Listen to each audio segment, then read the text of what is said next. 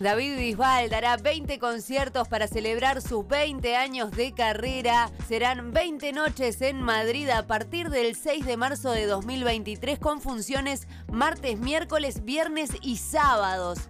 El Teatro Albeniz será mi casa durante 20 noches. Nunca antes había realizado en mi carrera un proyecto así y es algo que me emociona. Es un reto, es un vigésimo aniversario que primero se celebró en mi tierra y será un sueño, dijo David refiriéndose al final al concierto de la semana pasada en Almería. Además, durante la conferencia de prensa, el cantante no pudo contener las lágrimas al recordar a su amigo íntimo, Eduardo Mena, como sabéis, había una persona que me cuidaba en esos momentos antes de arrancar todos mis conciertos y de alguna manera estaba ahí. Todavía me cuesta mucho trabajo.